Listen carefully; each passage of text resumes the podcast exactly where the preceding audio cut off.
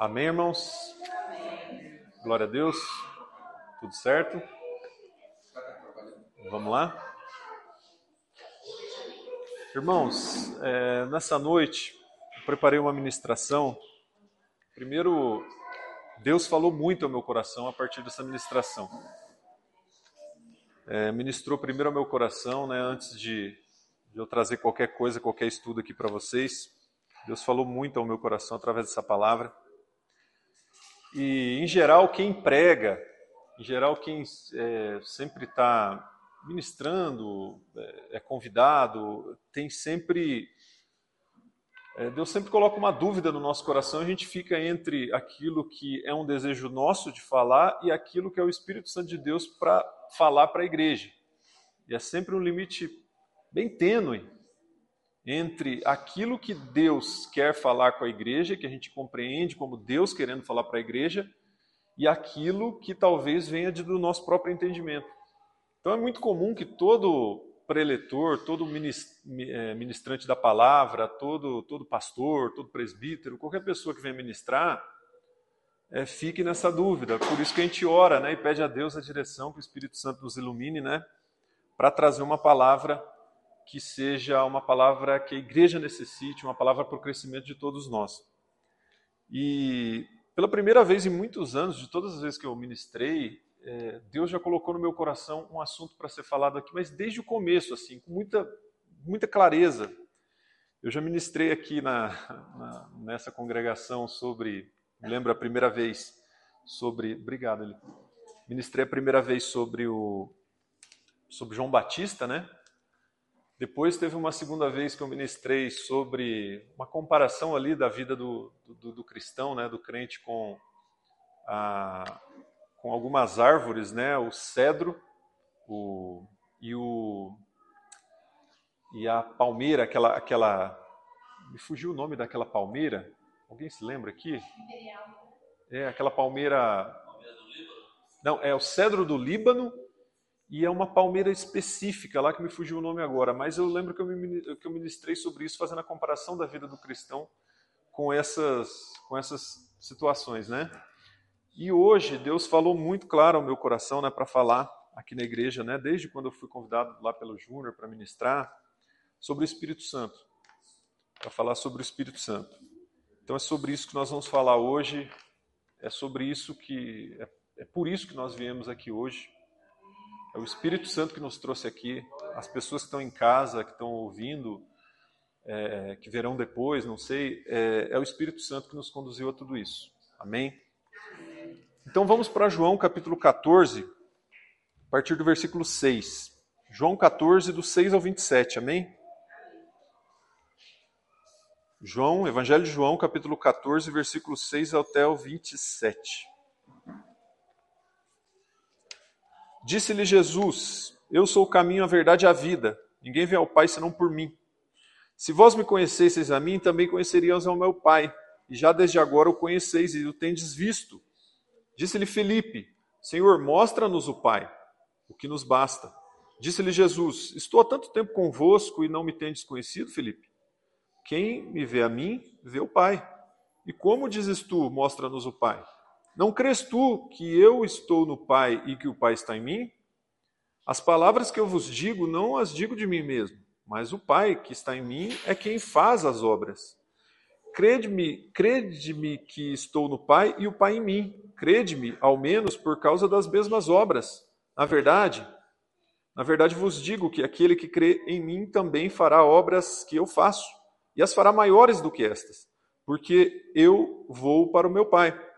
E tudo quanto pedirdes em meu nome, eu o farei, para que o Pai seja glorificado no Filho.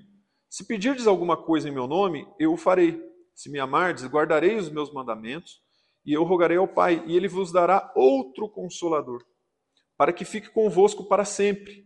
O Espírito da Verdade, que o mundo não pode receber, porque não vê nem o conhece, mas vós o conheceis, porque habita convosco, estará em vós. Não vos deixarei órfãos, voltarei para vós. Ainda um pouco e o mundo não me verá mais, mas vós me, me vereis, porque eu vivo e vós vivereis. Naquele dia conhecereis que eu estou no meu Pai e vós está em mim e eu em vós. Aquele que tem os meus mandamentos e os guarda, esse é o que me ama. Aquele que me ama será amado do meu Pai, e eu o amarei e me manifestarei a ele. Disse-lhe Judas, não Iscariotes: Senhor, de onde vem que te has de manifestar a nós e não ao mundo? Jesus respondeu e disse-lhe: Se alguém me ama, guardará minha palavra e o meu Pai o amará. Viveremos para ele e o faremos nele morada.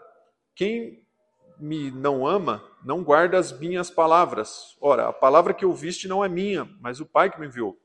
Tenho-vos dito isto, estando convosco, mas aquele consolador, o Espírito Santo, que o Pai enviará em meu nome, esse vos ensinará todas as coisas e vos fará lembrar de tudo quanto vos tenho dito.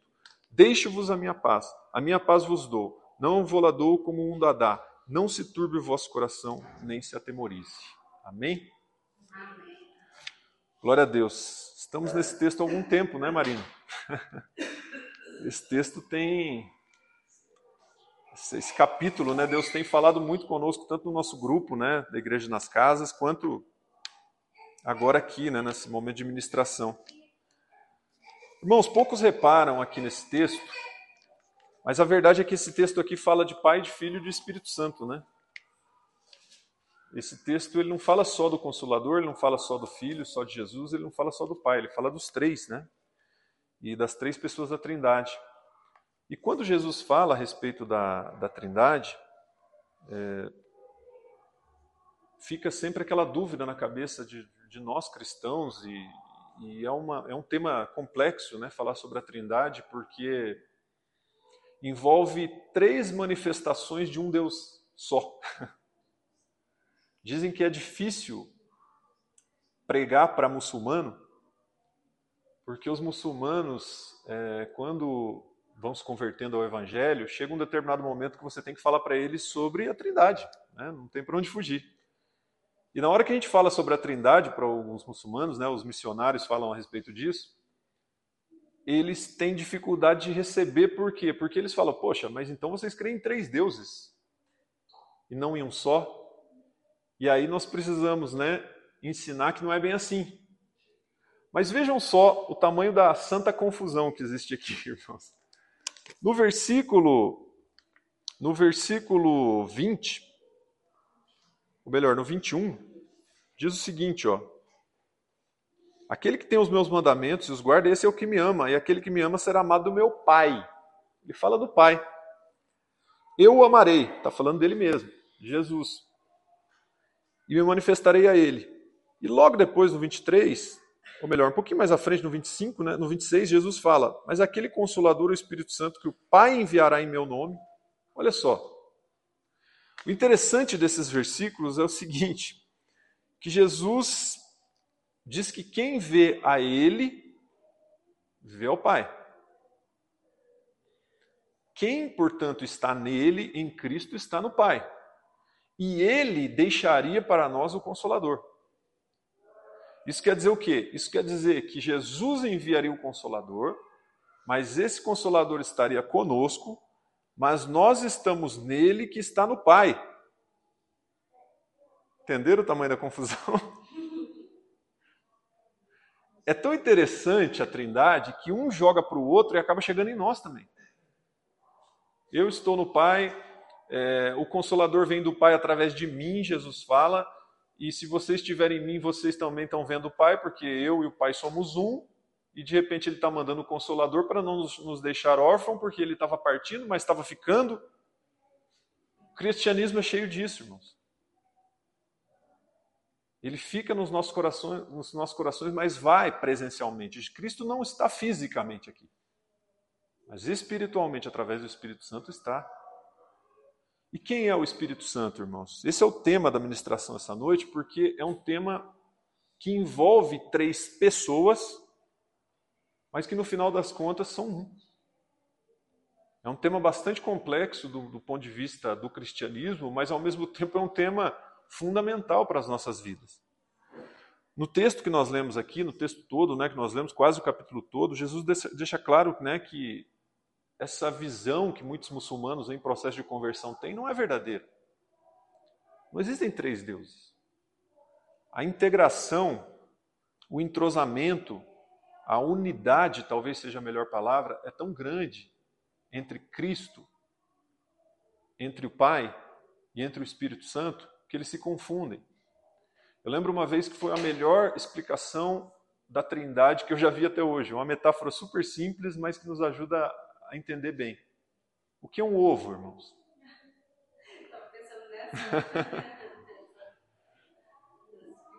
Um ovo é composto de três elementos básicos, né? Casca, gema e clara. Cada um diferente. Só que é o mesmo. né? Tudo é o ovo. O ovo não é só a casca, o ovo não é só a gema, o ovo não é só a clara. Todos compõem um ovo. Mas eles fazem parte de uma mesma estrutura. E no caso do Pai, do Filho e do Espírito Santo, eles estão completamente integrados. Eles se confundem, mas ao mesmo tempo eles se manifestam de formas diferentes. Eu acho impressionante a honra que um dá ao outro. É, é, Deus faz do filho rei, o filho exalta o pai, e o Espírito Santo exalta todos, e depois ele está em nós, e nós estamos nele. Então, para complicar um pouquinho mais, agora não somos, não são só mais três, agora são quatro. Pelo menos eu, Pai, Filho e Espírito Santo. Você, Pai, Filho e Espírito Santo. E sempre um jogando a honra para o outro, sendo que todos são importantes. Então, irmãos, essa coisa santa, né, essa, essa aparente confusão, mas que de confusão não tem nada, nos mostra uma verdade, muitos falam também né, que o, a Trindade representa a família. Em que nós, como família, somos uma unidade também, mas com membros e com ações diferentes, com funções diferentes, né? com pessoas diferentes ali. Só que eu gostaria, como eu falei para vocês no início, de focar mais na figura do Espírito Santo. Hoje, aqui à noite. É muito comum, irmãos, a gente ver pregações sobre Jesus, sobre o Pai, mas não é tão comum a gente ver ministrações sobre o Espírito Santo. Me lembro uma vez que eu estava ouvindo há muito tempo o Tony, numa ministração, e o Tony falava sobre o Filho. Ele falava sobre Jesus Cristo. E ele falava que Jesus Cristo tem três ministérios básicos naquela ministração. Ele falava que Jesus Cristo é rei, sacerdote e profeta. Aquilo me marcou muito. Jesus Cristo é rei, sacerdote e profeta. Ok. O Pai, quem é o Pai? Quando a gente olha para a figura do Pai, já, o próprio nome já diz, ele é Pai. Deus é Pai. Só que se a gente for estudar os atributos de Deus, a gente vai encontrar lá que Deus é onipresente, onisciente, onipotente, Deus é amor, Deus é paz, Deus é isso, Deus é aquilo, soberano, rei do. Rei, criador. Exato. Exato. Então os atributos de, para Deus são, assim, eu diria que infinitos, né? E a gente entende algumas funções de Deus, se a gente for resumir, né? Deus é Pai, Deus é onipresente, onipotente, onisciente, Deus é amor, Deus é soberano. Agora, e o Espírito Santo, irmãos? É talvez das três figuras da Trindade o menos estudado e na nossa era, um dos que deveriam ser mais estudados e mais importantes, porque a gente vive a era, alguns né, falam de dispensação né, do Espírito. A gente vive é, é, do Evangelho do Reino, a gente vive, é o, é o, Evangelho da Graça que é ministrado agora, né, aos, é, que, foi, que é ministrado aos gentios, é ministrado a todos os povos, e, e nós dependemos totalmente do Espírito Santo. A gente comentava na nossa reunião quinta-feira que no passado, se a gente for estudar a história bíblica, os patriarcas, o povo hebreu, antigo e tal, até chegar lá em Cristo, o Antigo Testamento, é, as pessoas tinham uma relação com Deus um pouco mais semelhante à nossa à relação de pai com filho, criança mesmo, relação mais é, comparada com a nossa relação, a relação menos madura com Deus. Por quê? porque a relação desse povo com Deus era uma relação presencial. Eles, Moisés viu o próprio Deus numa, numa sarça ardente ali, ou não uma forma de Deus, de manifestar direto de Deus. É, vários e vários personagens bíblicos do passado viram anjos, vários e vários personagens bíblicos do passado ouviram a voz de Deus audivelmente. O, o, o concreto se fez ali para eles, não foi uma coisa abstrata como a gente falava, né? Que a Letícia falou na quinta-feira. Era uma coisa assim presencial mesmo, extremamente concreta. Mais ou menos do modo que a gente lida com os nossos filhos. Não tem como a gente falar da teoria da relatividade com a criança. Aliás, até com adulto já é difícil, imagina. Né? Mas com a criança, se você for falar do sistema solar para ela, você tem que trazer umas laranjas, um, alguma coisa, um quadro, você tem que trazer algo concreto para a criança entender. Para um adulto, você consegue falar completamente de modo abstrato com ela, com, com o adulto. Por quê? Porque o adulto ele consegue pensar por conceitos, consegue pensar abstratamente. E, de certo modo, a nossa relação com Deus hoje requer uma maior maturidade. Porque a gente não vê Cristo é, materialmente como os discípulos viram, por exemplo, na frente deles, com os milagres acontecendo na frente deles a gente até vê manifestações de Deus diretas, mas não da mesma forma. Cristo não está aqui presencialmente, concretamente, da mesma maneira que estava. A gente crê pela fé. E a fé é o firme fundamento das coisas que não se veem. Então nós não estamos vendo.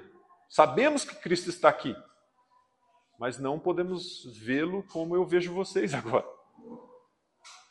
Então isso requer de nós uma maturidade na fé maior requer de nós maior grau de abstração para você conseguir entender que, ainda que eu não esteja vendo, Ele está aqui.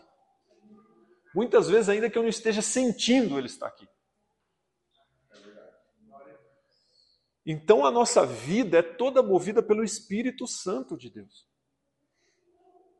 Não adianta a gente esperar, muitas vezes pode acontecer, sabemos.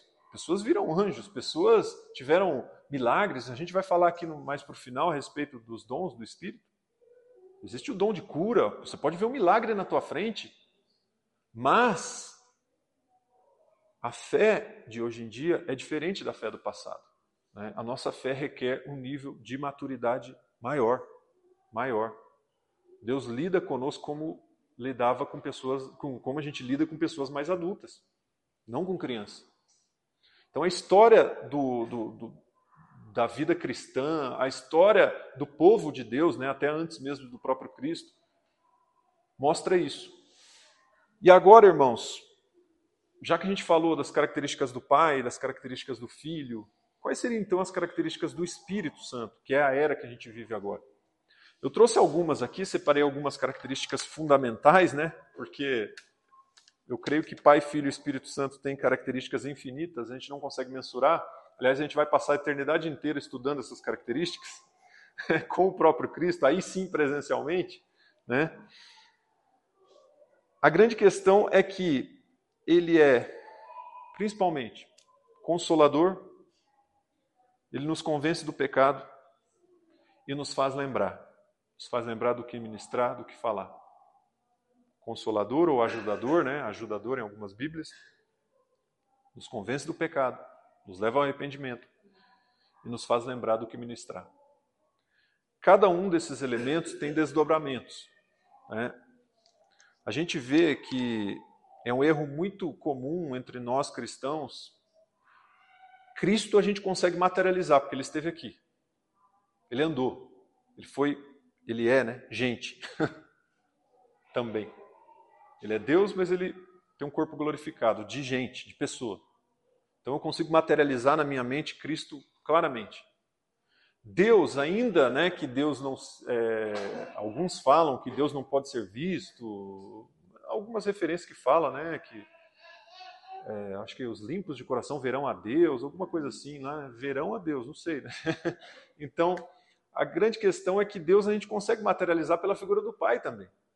Né? Quando Jesus fala de pai, a gente lembra do pai da gente, né? a gente lembrou de um pai, de uma figura de um pai, a gente lembra de uma figura humana. É, tanto aquele quadro famoso, né? de Deus quase se tocando, sabe aquele quadro famoso? De Deus quase do Da Vinci, né? Quase se tocando o dedo do homem. Ele retrata uma figura humana, né? De Deus. Agora, o Espírito Santo é talvez o mais abstrato, o menos concreto deles. Exatamente por isso a nossa dificuldade de conceber, de entender o Espírito Santo. Mas talvez a primeira lição que a gente tem que aprender que o Espírito Santo é uma pessoa. Ele faz parte da Trindade e é uma pessoa. Eu posso conversar com o Espírito Santo. A Bíblia fala que o Espírito Santo sente ciúme. Ele se entristece. Ele sofre. Ele intercede por nós, com gemidos inexprimíveis, ele clama. O Espírito Santo nos convence, a gente falou. O Espírito Santo tem um monte de funções. E funções de gente, funções humanas, que ele atua no sentido de nos convencer, no sentido de nos levar ao arrependimento, no sentido de é, interceder por nós. Então, o Espírito Santo, sendo uma pessoa, nós temos que lidar com o Espírito Santo assim como a gente lida com Cristo nas nossas orações, com Deus nas nossas orações. E aí eu me lembro daquela música da Fernanda Brum. Aquela música, no momento que você estiver triste, ouça aquela música. Lembra lá daquela música? Espírito Santo, ore por mim. Leve, leve para Deus tudo aquilo que eu preciso. Espírito Santo, use as palavras que eu necessito usar, mas não consigo. Obrigado. Irmãos, essa música é fantástica.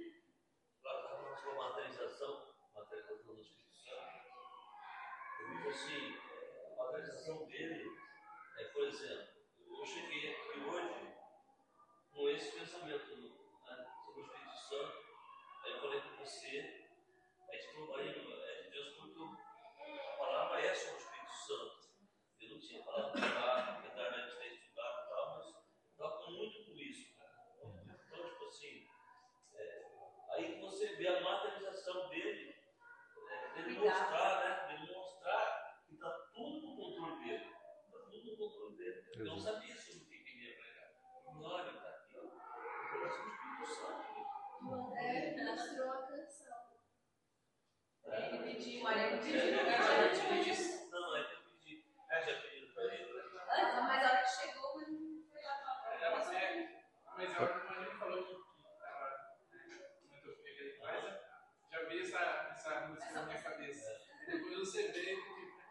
Letícia? É. A Letícia.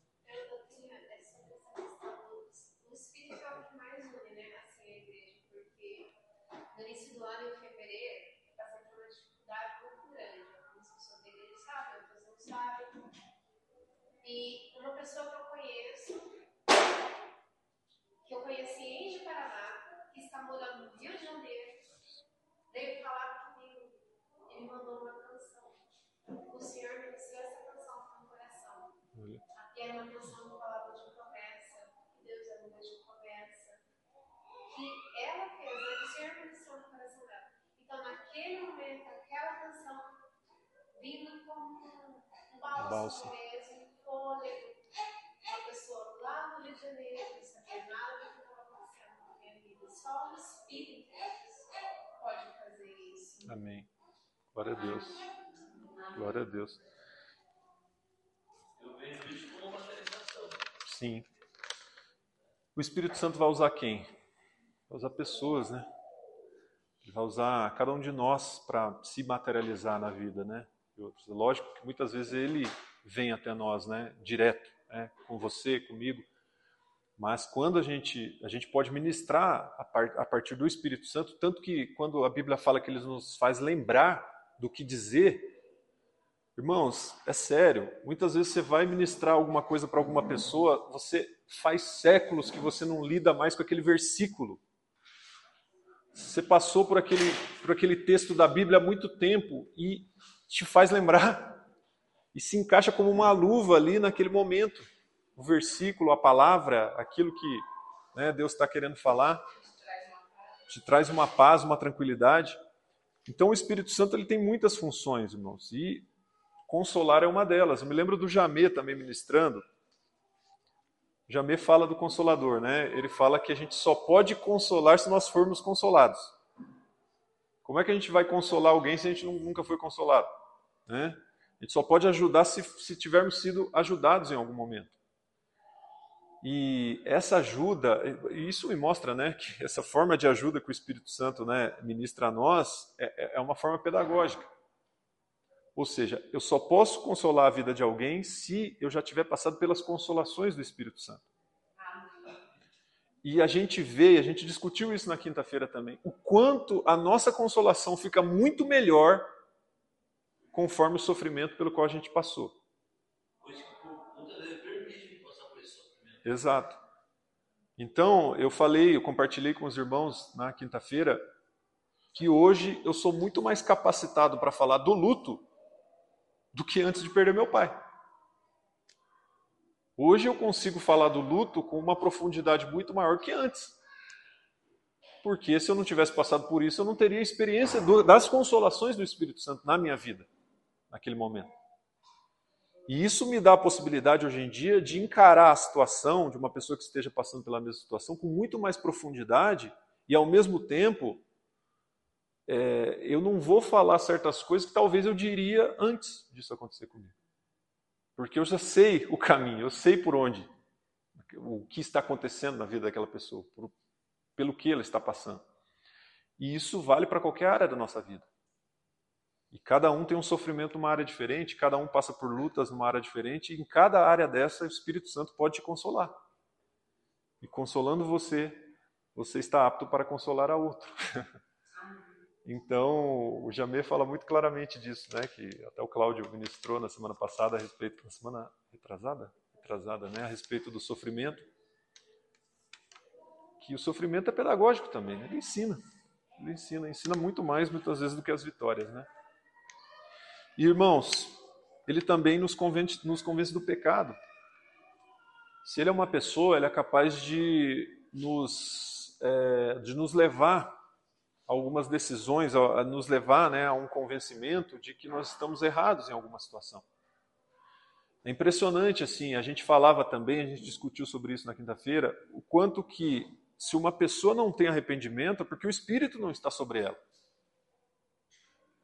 Muitas vezes o fato de uma pessoa se arrepender, mostrar arrependimento, é, é, o melhor, é a melhor forma de a gente entender que essa pessoa tem Cristo, que essa pessoa tem o Espírito sobre a vida dela, o Espírito Santo. Não é necessariamente o pecado, a falta do pecado, né, que, que, que, vai, que vai dizer que, que quem é cristão, quem não é cristão, mas muitas vezes o arrependimento é talvez uma das maiores provas.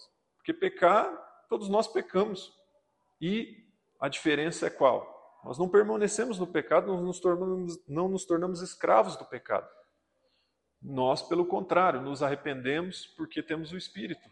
Mudamos de rota, mudamos de caminho e tentamos não pecar mais naquela área. É difícil, é difícil, mas esse é o objetivo. Mas também, Flávio, nessa parte de que a gente se arrepende, a gente está no Senhor porque o Senhor nos convence dele. Né? O Espírito. Mas o arrependimento, eu fico falando sobre o Espírito Santo e falava assim sobre isso. O Espírito vem, ele te incomoda, ele te avisa daquele pecado, mas quando você não ouve o Espírito, ele vem, ele te incomoda e você não ouve.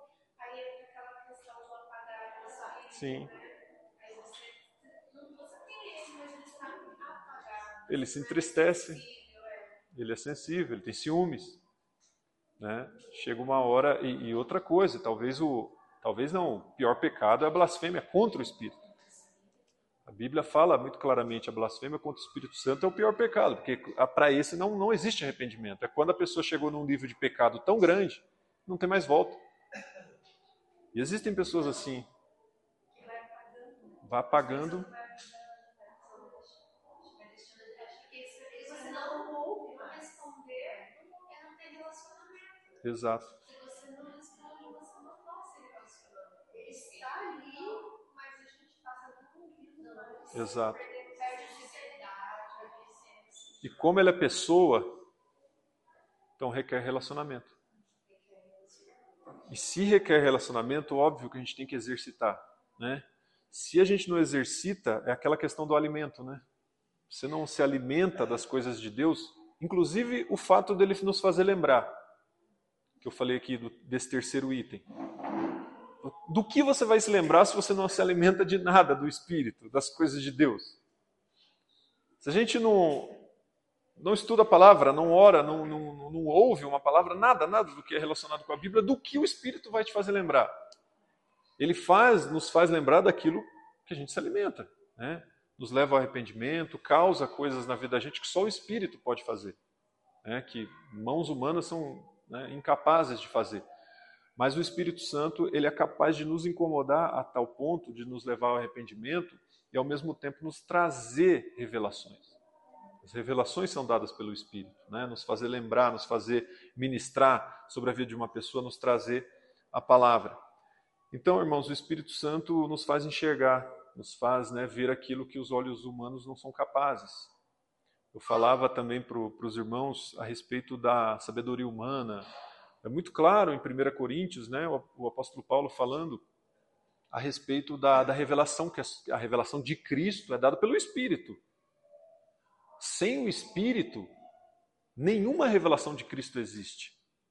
É, você pode conhecer Cristo pelo filme, pela própria leitura da Bíblia, mas se não tiver o Espírito, é só história. E pelo contrário, pode se tornar danoso, porque você pode usar aquilo lá contra né, alguma coisa, as pessoas. Então, a, a, a, a letra né, mata, mas o Espírito edifica. A letra sem o Espírito Santo é morta. Então passa a ser somente mais um livro, mas o Espírito Santo vivifica, né? O Espírito Santo vivifica. Então, irmãos, o Espírito Santo, ele é consolador, ele nos convence do pecado, ele nos, nos faz lembrar do que ministrar. As referências são várias a respeito disso, irmãos. Eu, eu trouxe algumas aqui. A gente falou do Espírito Santo tem ciúmes. É, Tiago 4,5 fala a respeito disso, né? Ou cuidais vós que, ou cuidais vós que em vão, diz a Escritura, o Espírito que em nós habita tem ciúmes. Romanos 8, 26 e 27 fala, e da mesma maneira também o Espírito ajuda, nos ajuda nas nossas fraquezas, porque não sabemos o que havemos de pedir como convém, mas o Espírito intercede por nós com gemidos inexprimíveis. E aquele que examina os corações sabe qual é a intenção do Espírito, e é ele, o Espírito, que, segundo Deus, intercede pelos santos. Olha só o papel do Espírito Santo. João 16, 7 e 8, ele fala do, continua né, falando sobre o Espírito Santo Consolador. Ó, Todavia digo-vos a verdade que, que vos convém que eu vá, porque se eu não for, o Consolador não virá a vós, mas quando eu for, vou-lo enviarei. E quando vier, convencerá o mundo do pecado, do juízo e da justiça. Vocês imaginam, irmãos? na época apocalíptica em que o Espírito Santo será tirado, como as pessoas vão se convencer do pecado? Eu tenho para mim que somente aqueles 144 mil judeus serão salvos mesmo, serão. Porque é uma promessa e é bíblico. Porque sem o Espírito Santo, como as pessoas irão se converter? Como as pessoas irão. Pelo contrário, a Bíblia fala que no final dos tempos, as pessoas vão passar por todas aquelas pragas, e ao invés de clamar e se arrependerem a Deus, eles vão blasfemar. A Bíblia fala muito claramente que eles irão blasfemar. E eu já vi uma pessoa numa situação dessa, irmãos, uma pessoa com câncer, que ao invés de se arrepender dos pecados, o, um senhor que faleceu lá na cidade de Iretama, onde eu nasci, e antes de falecer, ele, ao invés de se arrepender dos pecados, clamar a Deus por uma cura, pelo contrário, ele blasfemava.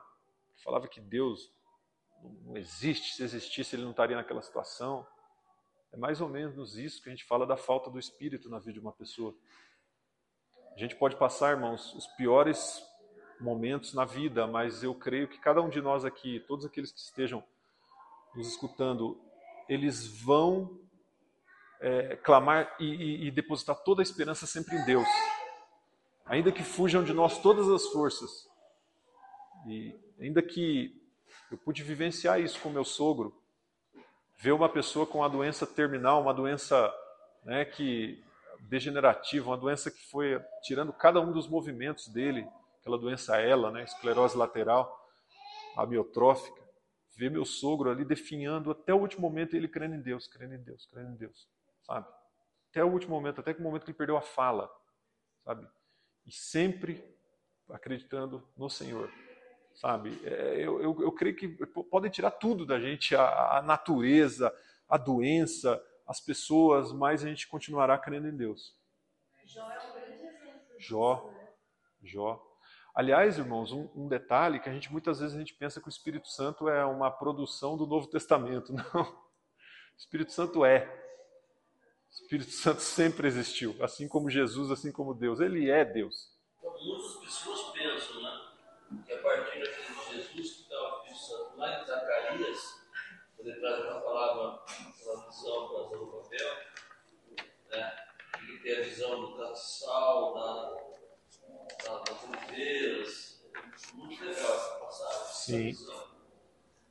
E, e aí ele, e lá, Deus já já mostra que aquilo ali já é o Espírito Santo. Ele fala assim, ó, não é por força nem por Aham. né? mas é pelo Espírito Santo de Deus. Exato. Zacarias já, já diz isso que Zorobabel ele não vai conquistar aquilo, que terá a reconstrução de Jerusalém, não é por força nem por poder, mas pelo Espírito Santo de Deus. Ótimo. Ótima lembrança. Mesmo Cristo, né? Quando ele foi iniciar o ministério ele foi se batizando no Jordão, o Exato. Espírito Santo desceu para confirmar. E quando Jesus foi se revelar lá na sinagoga no sábado, ele abriu a palavra e a palavra estava em Isaías. O Espírito Santo está sobre, sobre mim. mim. E aí ele começou a falar a palavra e disse: Hoje se cumpriu. Exato. Naquele momento ele estava se revelando Exato. a Nazaré, lá a, a, a Nazaré, que era onde ele nasceu. Salmo 51, irmãos. Davi. Olha aqui que Davi fala. Cria em mim, ó Deus, um coração puro e renova em mim um espírito reto. Antigo Testamento. Não me lances fora da tua presença e não retires de mim o teu Espírito Santo. Antigo Testamento. Ezequiel também, imagina, né, os profetas, meu Deus, a revelação dos profetas era dada pelo Espírito de Deus. E porei dentro de vós, Ezequiel 36, 27, porei dentro de vós o meu espírito, farei que andeis nos meus estatutos e, guarda, e guardeis os meus juízos e os, e os observeis. Antigo Testamento, as várias, vocês falaram de Jó, Jó está repleto de, de referências ao Espírito, direto ou indiretamente. Então, o Espírito Santo este, esteve e está sempre conosco, né? Desde que o mundo é mundo e antes do mundo, o, o, o Espírito Santo já estava. Né? Sim. Fala da formada no façamos nós o outro. Muito legal, muito, muito boa lembrança. Façamos, é, são três, né? É, tá, tá- tá no plural, né? Ali, não, não, não é faço eu, né? É, façamos nós. Outra referência também, sim, outra referência do- do- de Gênesis é quando é, o Espírito pa- parava sobre as águas, face das águas, ou senão quando Deus sopra o fôlego de vida no homem. E, e- e o, o espírito de vida sobre o homem, ele se faz alma vivente.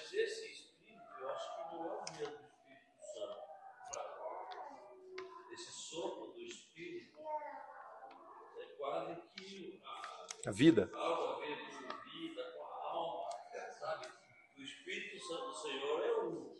Sim. Mas veja só, quanto que o espírito é, é precioso, ele é profundo. Porque, por exemplo, em relação aos dons, Tiago 1,17 diz o seguinte: ó, toda boa dádiva e todo dom perfeito vem do alto.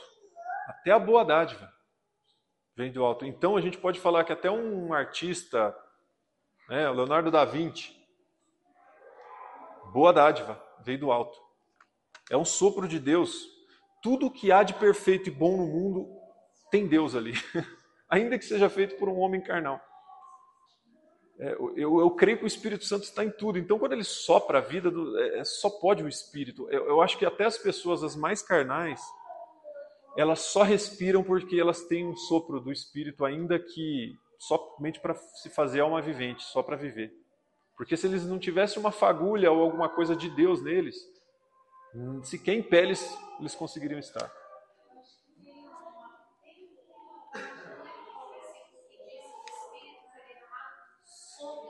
Isso. Assim como o pecado, assim como o pecado, é, de certo modo, transtorna toda a criação. O pecado humano faz com que até os animais morram. Né? E tudo era eterno né, ali. Então a natureza se torna uma natureza também degradada em função do pecado. Assim como o espírito, eu acho que dá vida né, a toda, toda criatura, ao mesmo tempo também o pecado é, distorce toda a criação de Deus. Irmãos, só que graças a Deus temos Cristo, né? E além disso, né, a palavra de Deus fala também, né, a respeito de algumas referências do Espírito Santo, faz algumas comparações, algumas metáforas do Espírito Santo. Então, o Espírito Santo é visto como fogo, como água, como vento, ar, né? Como óleo, como selo, como pomba que o Alisson se referiu aqui. Então, vejam só, é, o Espírito Santo ele é visto como fogo e talvez é um do, uma das figuras mais reconhecidas né, do Pentecostes, do momento que até João Batista falou: é, ele vos, eu vos batizo com água, mas ele vos batizará com o Espírito Santo e com fogo. aquela chama que incendeia, aquela chama que nos torna aptos né, para o ministério, aquela, aquela, aquela chama de vida, né, nos mantém, assim como me lembro né, do, do fogo olímpico, né, que eles não falam, falam que a, a, chama não pode se apagar, né? Na nossa vida é mais ainda, né? A chama do Espírito não pode, a gente não pode extinguir. É não, extinga, não extingais o Espírito, né? A Bíblia fala. Então, o, o Espírito Santo é visto como fogo. E ele é visto como fogo, irmãos, porque exatamente o fogo é capaz de consumir toda a palha, tudo aquilo que não resiste a ele, e também provar o, fogo, o ouro, né? A Bíblia faz muita referência a isso. O ouro é provado no fogo.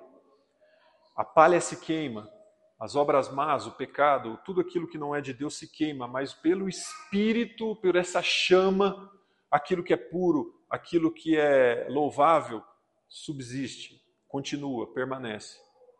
Então, esse é, é, é uma das figuras do Espírito Santo, o fogo, exatamente pelo fato de que ele incendeia, ele acalenta, ele esquenta, ele aquece os corações, né? Então tem uma referência muito interessante. O Espírito Santo também é visto como água. Quando Jesus, por exemplo, fala que do seu interior fluirão rios de águas vivas, de água viva, ele está falando que de você vai brotar uma fonte inesgotável. Essa fonte inesgotável é, é uma fonte que, óbvio, que tem total, é, é, é, é, tem total relação com a Trindade. Por quê? Porque sem a Trindade, porque sem principalmente esse Espírito, a gente não jorra nada. Como é triste, né? Você conversar com uma pessoa e às vezes a gente encontra até crianças assim, né? Um monte de palavrão, você fala, meu Deus, o que há do Espírito Santo, de santidade, né? Uma vez eu me lembro, eu conversava com a Regina, falei também a respeito disso. A gente falou rapidamente sobre isso. Espírito Santo, o Espírito de santidade. A gente né, muitas vezes não para para analisar a implicação que tem né, as palavras. Se eu tenho o Espírito Santo, eu tenho sobre mim o Espírito de santidade, que me faz andar no caminho do Espírito e não da carne. Eu vou terminar falando sobre isso. Então, o Espírito Santo é um espírito que, além de revelar, além de consolar, além de nos ajudar, além de, de, de, de nos fazer lembrar, é, de nos trazer tudo isso que nós falamos aqui, o Espírito Santo também é água. Por quê? Porque a água, irmãos, ela tem uma capacidade de se adequar a qualquer forma. É impressionante como o Espírito também entra, adentra né, os vãos mais profundos de um ser e limpa, como a água tem essa capacidade purificadora. Você toma um medicamento, medicina, toma bastante água. Sim. A água limpa, a água purifica, a água hidrata, a água renova, a água refresca. Tanta referência né, com a água. E a água vai se amoldando a qualquer estrutura geométrica, qualquer coisa, né? Então a água é capaz de adentrar até os mais profundos vãos. Irmãos, eu nunca gostei de mexer com hidráulica. com elétrica até eu, eu, me arrisco, mas agora com hidráulica eu sempre tive muita dificuldade, porque qualquer é, rachadinho ali no cano, por menor que seja, parece que tudo que você faz continua pingando. É impressionante. Um, um cano ali mal ajustado no outro, a água, é, sabe, jorra dali, pinga. Porque a água tem essa capacidade de adentrar até os mais profundos vãos ali, e eu acho que isso é uma figura muito importante do Espírito Santo. Ele tem essa capacidade de limpar, de se amoldar, de, de, de sabe, de nos fazer é, é puros, de nos purificar, de nos causar uma limpeza. E além disso, também o Espírito Santo é visto como ar, como vento. É, é, a gente vê na, na, na, Bíblia né, o Espírito Santo sendo tratado como vento, lá em João 3, 6 a 8, olha, é, o que é nascido da carne é carne, o que é nascido do Espírito é Espírito. Não te maravilhes de ter dito isso, né, Jesus falando. Necessário vos é nascer de novo, está falando para Nicodemos. O vento assopra onde quer, e ouves a sua voz, mas não sabes de onde vem nem para onde vai. Assim é todo aquele nascido do Espírito. O vento sopra para onde quer. Não sei. Quem imaginava que o, o Júnior estaria hoje no Piauí, o Júnior, a Miriam e o Gustavo? O vento assopra e você está lá. É, daqui a pouco ele assopra de novo e está lá na África. Daqui a pouco assopra de novo e está aqui de novo. a gente não sabe para onde a gente vai, o que vai acontecer, onde a gente vai trabalhar, mas se a gente está na direção do Espírito, a gente vai. A gente entende, a gente compreende, porque ele assopra. Ele é um vento. E a figura do vento também é maravilhosa, porque o vento é a mesma questão, ele refresca. O vento também a gente não vê, e eu acho que isso é muito interessante. O Espírito a gente não pode ver, mas a gente pode sentir. O vento é a mesma coisa. A gente não vê, mas a gente sente a presença dele. A gente sabe que o vento está ali. O ar, irmãos, é vital. Renata, médica, está aqui, sabe muito bem que um dos primeiros critérios para se dizer que uma pessoa morreu é quando não respira. E se a pessoa não respira, acabou o fôlego de vida, acabou qualquer chama de espírito ali naquela vida. Aquela pessoa morreu. Então o ar, irmãos, ele inclusive, né, eu me lembro do, da minha área da psicologia, o Freud, falava a respeito até da respiração, né? Respirar fundo acalma. É calmante. O ar. Então o espírito também tranquiliza. O ar é vital. O espírito é vida. Então é mais uma figura. Outra figura, irmãos, do espírito é que o Espírito Santo, além de fogo, água, ar, ele também é visto como óleo, unguento, unção. Tiago fala a respeito do, do, do presbítero que vai orar é, para o enfermo e vai ungir para que o enfermo seja curado. O unguento é visto como uma ação espiritual também. O unguento em si mesmo não é nada, mas a gente crê que o Espírito Santo está naquela ação e que é o Espírito quem vai curar o enfermo. Porque o dom da cura está ali, e o dom é dado pelo Espírito. Então, é, é, essa cura vem pelo Espírito Santo. Então, um dos papéis do Espírito Santo também é, é, é comparado né, com o unguento. E o unguento servia para perfumar, somos o bom perfume de Cristo. O unguento servia para curar e para ungir, para separar, para consagrar para o ministério, para separar uma pessoa para o ministério. Então, o unguento representa o Espírito Santo também, o óleo.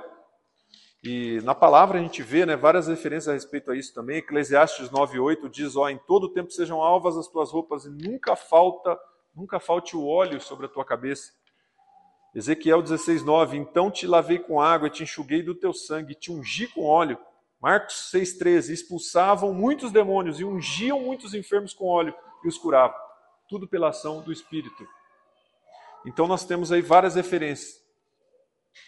E temos duas últimas referências aqui a respeito do Espírito, né? não que não tenha outras, mas as principais aqui que eu separei. O selo. O Espírito Santo muitas vezes é comparado com um selo também. Por quê? Porque na palavra de Deus a gente vê uma referência muito interessante para isso em, em Efésios 4,30, né? Não entristeçais o Espírito Santo, no quais estáis selados para o dia da redenção. Não entristeçais o Espírito, no qual estáis selados para o dia da redenção. E 1 Coríntios 1, 21, 22. Mas o que nos confirma convosco em Cristo e o que nos ungiu é Deus, o qual também nos selou e deu o penhor do Espírito em nossos corações. O selo nos mostra que nós somos pertencentes a Deus. Nos mostra que temos um compromisso. O selo é praticamente para corroborar ali, para confirmar que nós somos de Deus. Então, o Espírito Santo é quem nos cela, é quem nos fecha para qualquer outra coisa que não seja para Deus. Amém? É uma marca. E também a pomba, irmãos. O Espírito Santo é visto como pomba, que o Alisson citou ali. Que quando Cristo é batizado, o Espírito Santo desce em forma corpórea de uma pomba, né? semelhante a uma pomba. E a pomba é interessante, alguém pregou, acho que foi aqui recentemente, falando sobre pomba, que é diferente de pombo. Pomba é diferente de pombo, muito diferente. Alguém falou. Oi? Foi o Tony, verdade. Pombo e pomba, né? Tem uma diferença muito grande, porque em geral o pombo é sujo, é...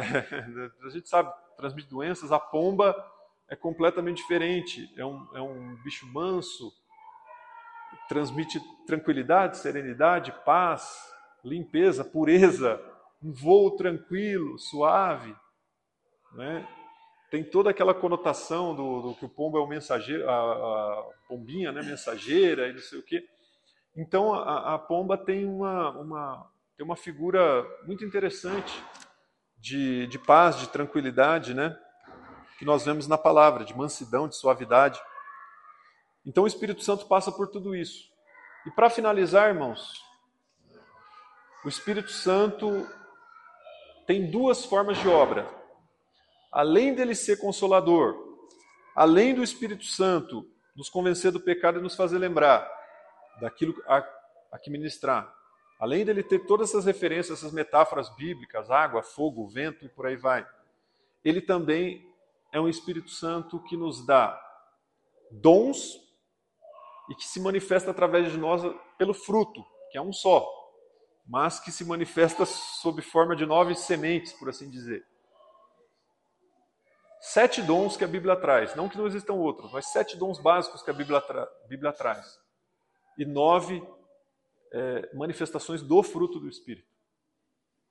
No fruto do Espírito, nós vemos lá em Gálatas 5, 22, amor, alegria, paz, longanimidade, que é paciência, entendimento, né? A palavra da, ou melhor, desculpa, paz, longanimidade, que é paciência, benignidade, que é ser amável, amabilidade, bondade, fé, que algumas Bíblias traduzem por fidelidade, mansidão, temperança, que algumas Bíblias traduzem por domínio próprio. Esses são os nove, as nove manifestações do fruto do Espírito. Então nós temos formas diferentes de ação interna do Espírito Santo. Quando o Espírito Santo está sobre nós, não é somente ação externa. E talvez, irmãos, o neopentecostalismo, dentro do meio evangélico, trouxe para nós uma noção um pouco errada a respeito disso, que as pessoas muitas vezes veem o Espírito Santo somente como dom. Falar em línguas e, e parece que não existe mais nada de função do Espírito Santo. Mas olha aqui o que o Espírito Santo causa internamente, e essa é a parte mais complicada, né? Porque apresentar dons, até as igrejas mais imaturas né, apresentam. Mas apresentar o fruto, irmãos, é de uma complexidade. Como que eu faço para ter mais amor, mais alegria, mais paz, mais paciência, ser mais amável, ser mais bondoso com as pessoas, ter mais fidelidade, mais fé, ter mais tranquilidade, mais mansidão, mais domínio próprio? Isso é o que o, o, que o fruto do Espírito nos causa. E para finalizar, o dom ou os sete dons que a Bíblia traz, lá em 1 Coríntios 12, de 8 a 11. 1 Coríntios 12, de 8 a 11. Sete dons básicos: palavra de sabedoria, palavra da ciência, fé, cura, operação de maravilhas, discernimento de espírito e variedade de línguas. Isso é o que o Espírito Santo faz externamente, através de nós. Quando nós nos doamos ao ministério, seja ele qual for, ministério bíblico, né, dentro da palavra, nós iremos apresentar um ou alguns desses dons, que são palavra de sabedoria, um conselho, um conselho certeiro na vida de uma pessoa, palavra da ciência, de entendimento, de compreensão daquilo que as pessoas estão vivendo, daquilo que a igreja precisa, daquilo que, não sei, entendimento. Fé, que nesse sentido aqui é fortaleza, algumas Bíblias trazem como fortaleza. Existem, irmãos, algumas pessoas que são uma fortaleza dentro da igreja, que são as pessoas que todo mundo recorre, que são aquelas pessoas que são fortes dentro da, da, das dificuldades que a vida impôs. Um dom de fortaleza, de você não se dobrar, de você não cair mesmo com as pancadas da vida. Talvez na psicologia a gente chamaria de resiliência. Mas, irmãos, existem pessoas que são a fortaleza e que a igreja se espelha naquelas pessoas. É um dom. Além disso, é, fala aqui também da cura, os dons de cura, de orar com imposição de mãos, de gerar uma cura não por nós, mas pelo Espírito que está ali, ungindo as pessoas. Operação de maravilhas, ou seja, aí milagres, não necessariamente cura, mas fazer coisas que uma vez eu ouvi de um missionário falando que o carro tinha acabado a gasolina e eles oraram. Eles tinham quilômetros e quilômetros para andar, eles oraram, o carro pegou e foram. E chegaram, quilômetros e quilômetros. Como pode, irmão? Humanamente falando, isso contraria as leis da física, contraria qualquer lei humana. Mas eles andaram quilômetros e quilômetros com o carro sem gasolina. Por quê? Porque Deus operou uma maravilha através do Espírito Santo e da oração desses irmãos. Sabe? Então, Deus pode fazer coisas que são milagres. E além disso, também discernimento de espíritos, que é um dom que sempre eu pedi a Deus. Né? Principalmente por já ter trabalhado centro de recuperação para dependentes químicos, a gente lidava com muitas pessoas, muitas vezes até perigosas, alguns deles, alguns casos. Então, o dom de discernimento de espíritos é muito importante dentro da igreja também. Variedade de línguas, que aí sim entra o fato né, de que nós temos que também é, ter esse dom no sentido de gerar algo para nós mesmos, aumentar a nossa fé, né? edificarmos a nós mesmos. E esse dom, se existe o outro dom na igreja da interpretação de línguas, é possível que você esteja orando em línguas e outra pessoa do seu lado interprete, que é um dom raríssimo, mas que existe e que deveria existir mais. Então, esses são os dons do Espírito, irmãos. O que o Espírito causa internamente é o fruto, o que o Espírito causa externamente são os dons. E nós, enquanto igreja, temos que ter todos esses dons, né? A referência é 1 Coríntios? Primeira aos Coríntios, capítulo 12, versículos de 8 a 11. Concluindo, irmãos, e finalizando então essa ministração. Eu pensei muito a respeito disso, né? Que nós temos que nos cuidar, nós temos que nos cuidar muito, irmãos. Porque o limite é muito tênue entre você usar um dom com sabedoria e isso extrapolar para o lado da carnalidade. E veja só, a Bíblia fala também não só do fruto do Espírito. Antes, um pouco ali em Gálatas, o apóstolo Paulo fala sobre o fruto da carne. Se manifesta exatamente o contrário do, do, do fruto do Espírito. Então, irmãos, vejam só, a gente tem que tomar muito cuidado para que, por exemplo, a paciência, que é um, uma manifestação do fruto do Espírito, né? a longanimidade, não se transforma em passividade. Nós temos que tomar cuidado para que o dom da, sei lá, da, da, da fortaleza, uma pessoa extremamente forte, firme, não se transforme talvez em teimosia, em dura serviço. Né? A pessoa é uma fortaleza enquanto ser humano, enquanto cristão, mas de repente isso pode fazê-los teimoso. A gente tem que, né, se cuidar muito para que a bondade, que é uma das manifestações do fruto do Espírito, não se transforme em autopromoção. é, ou talvez é o dom da profecia, que é um dom, não se transforma numa profetada, que a gente escuta muito aí as pessoas falarem. Irmãos, o limite é muito tênue, e por isso que a gente tem que ser guiado pelo Espírito Santo de Deus. Se a gente for guiado, nós andaremos pelo Espírito, não pela carne. Amém?